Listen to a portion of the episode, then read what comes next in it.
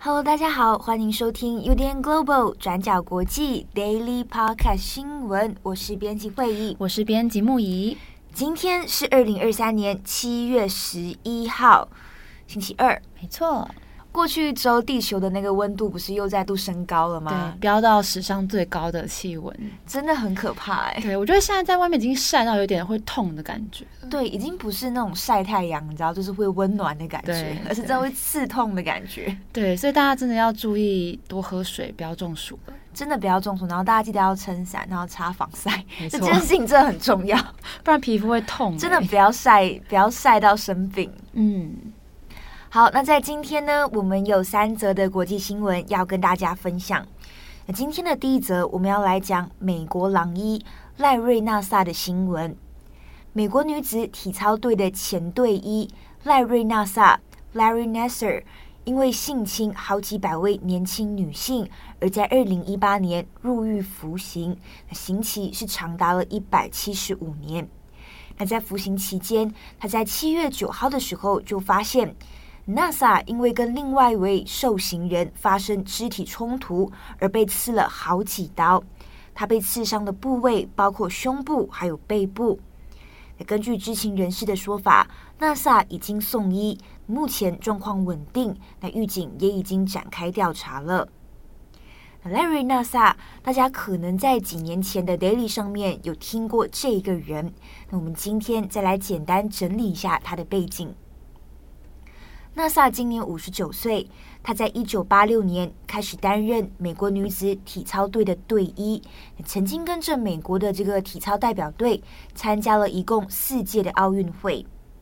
那因为在运动医学上，他的医术非常的高超，那也具有权威，所以一直是收获体操界还有社会的信任。那可是呢，就在二零一五年九月，纳萨却突然宣布退休。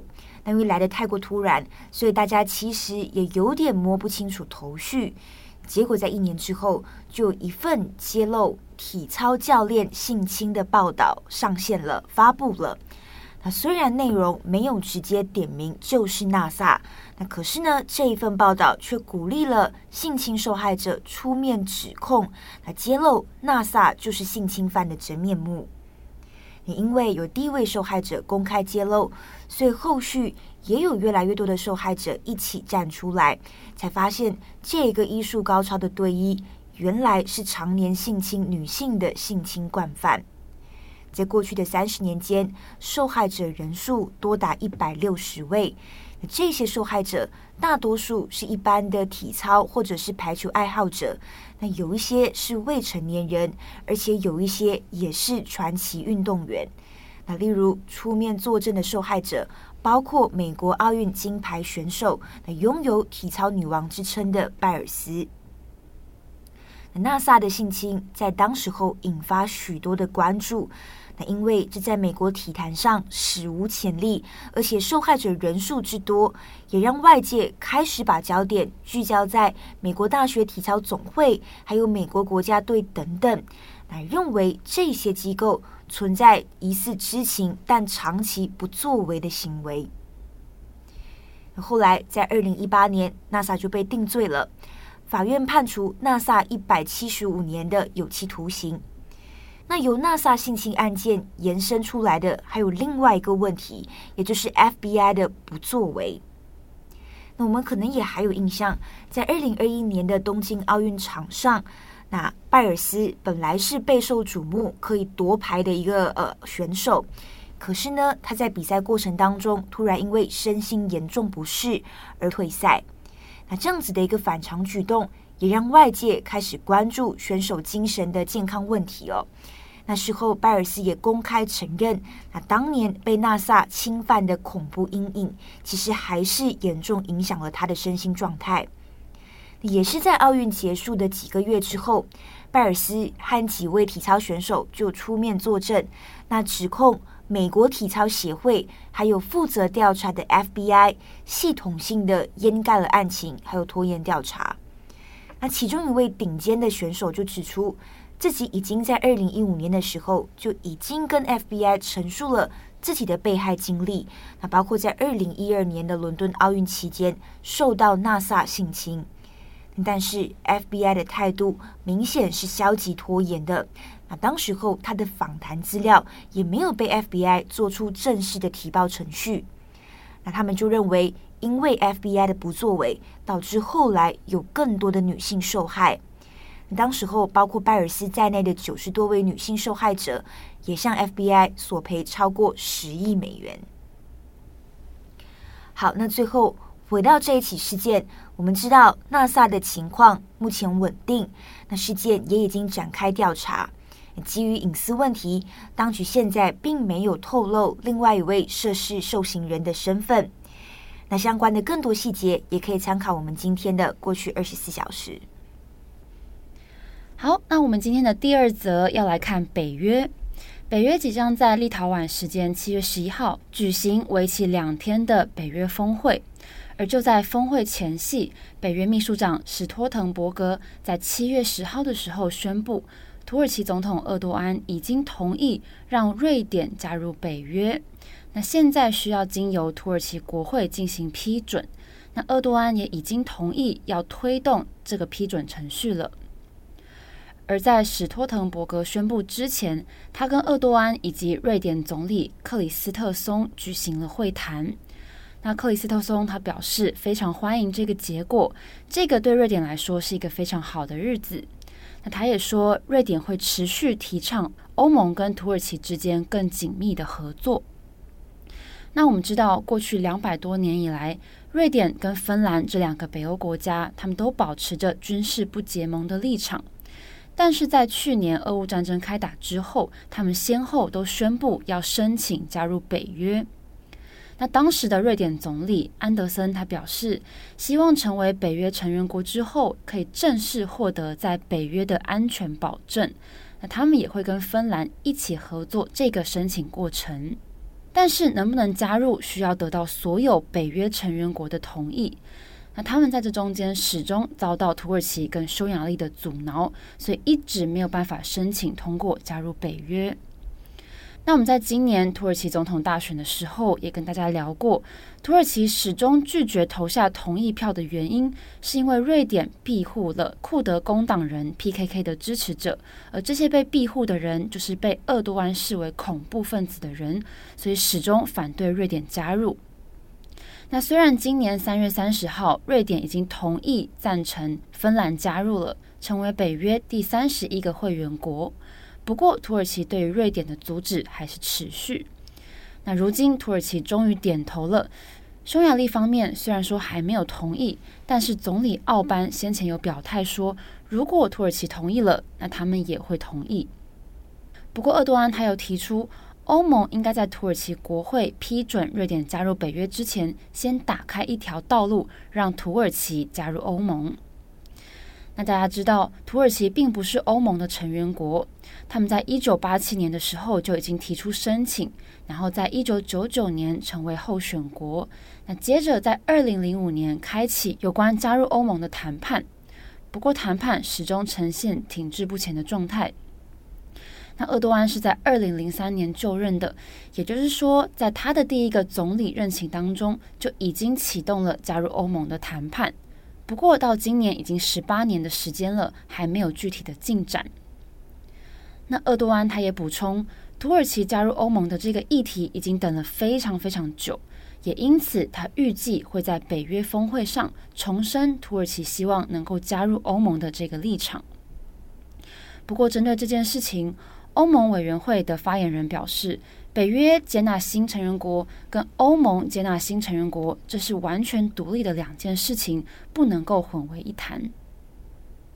不过，同样也在维尔纽斯参加北约峰会的美国总统拜登，他针对这件事情向史托滕伯格表达了他的感谢。他表示，北约如果变大变强了，那除了能够吓阻普丁之外，也能够吓阻中国国家主席习近平。而在北约峰会前夕，史托滕伯格在七月十号在《外交事务》期刊投书，表达了他的观点。那他在文章一开始就说，俄罗斯非法入侵乌克兰是一个历史性的转捩点。那现在随着战争持续，专制政权也正在联合起来挑战全球性的规则跟和平。那他认为，如果普丁获胜了，对于整个世界来说都会构成危险，因为这就是在告诉专制政权可以透过武力来实现自己的目标。那史托滕伯格在这篇文章也有提到中国，他说中国应该要用自己对俄罗斯的影响力来敦促他们停止战争，但是中国到现在都还没有做任何的谴责哦，谴责俄罗斯的行为，那反而是加强了跟俄罗斯的合作。那再加上中国近期不断的加强他们在海外的镇压，这种霸凌行为对于北约的价值观跟安全也构成了威胁。那史托滕伯格他也说，随着专制政权彼此走得越来越近，那自由跟民主的人必须要站在一起。这也是为什么北约这次邀请了欧盟和澳洲、日本、纽西兰、南韩这些印太伙伴国家的领导人到维尔纽斯来参加北约峰会。那这是史托滕伯格在《外交事务》期刊的投书内容哦。那顺着北约，我们也要来小小更新。克里姆林宫发言人佩斯科夫在七月十号表示，瓦格纳集团领导人普里格金在六月二十九号，也就是先前发动兵变之后的第五天，就跟总统普丁在莫斯科会面了。那佩斯科夫他并没有透露这场会议的细节，只有说六月二十九号这天，除了普里格金之外，还有三十四名瓦格纳集团的指挥官有参加。那另外，他也提到，指挥官们在这场会议当中对普丁说明了兵变以及瓦格纳在前线作战的状况，而普丁也在听完说明之后，针对作战以及未来发展提供了一些建议。那佩斯科夫说，普里格金他有在会议中表示，瓦格纳集团会无条件支持普丁。好，那如果佩斯科夫说的是属实的，那这场会议是早在六月二十九号就举行了。但是这段期间，外界对于普里格金的动向也是有诸多的揣测。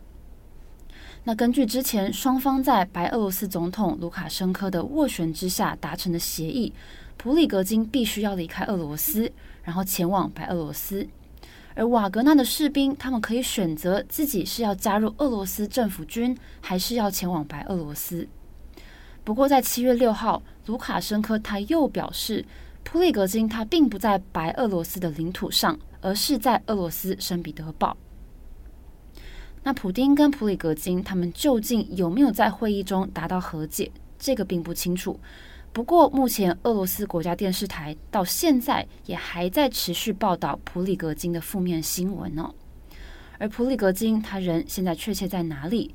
是在白俄罗斯还是在俄罗斯？这些目前都没有得到证实，所以这是目前我们得知的资讯。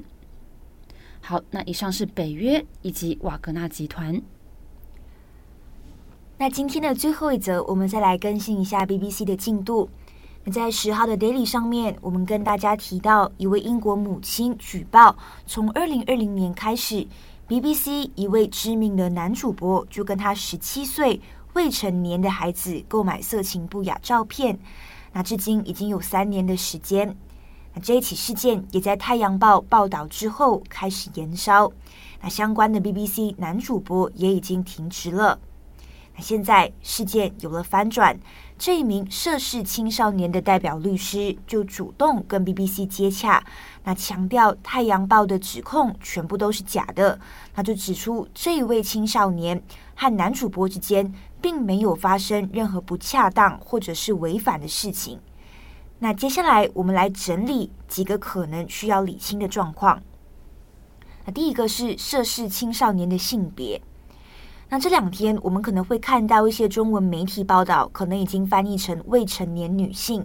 但是我们可以留意的是，到目前为止，英国媒体其实并没有说明涉事青少年的性别。那在报道内容当中，其实都用 young person 或者是 they 来指称。所以严格来说，我们到现在并不清楚这位涉事青少年的性别。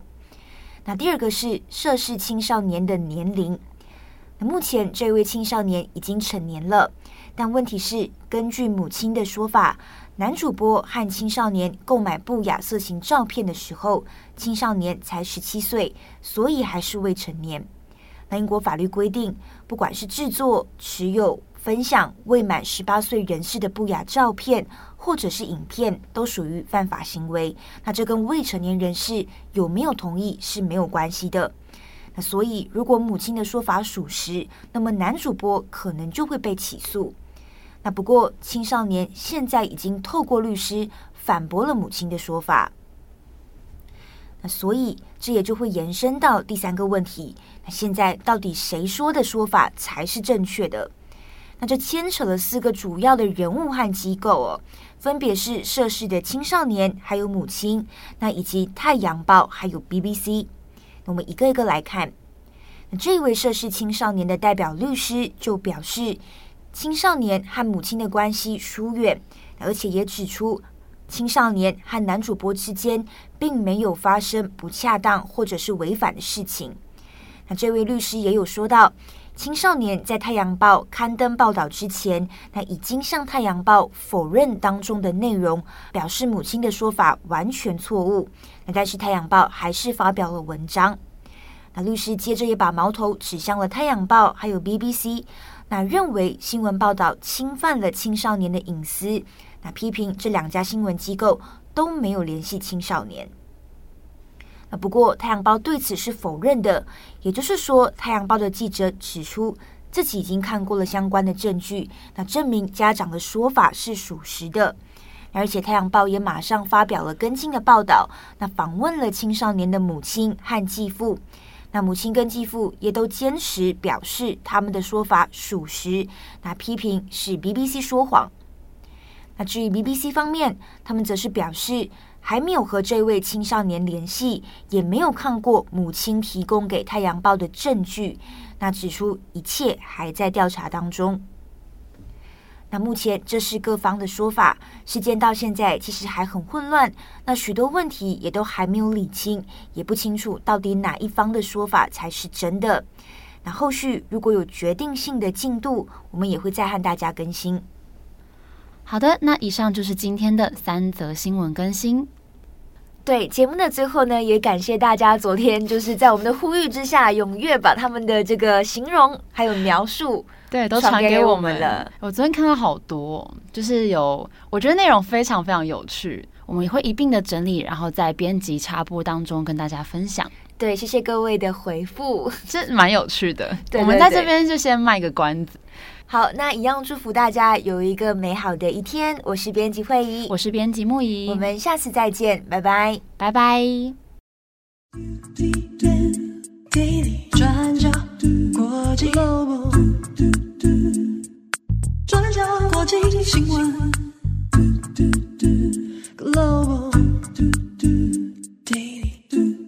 Podcast Shima.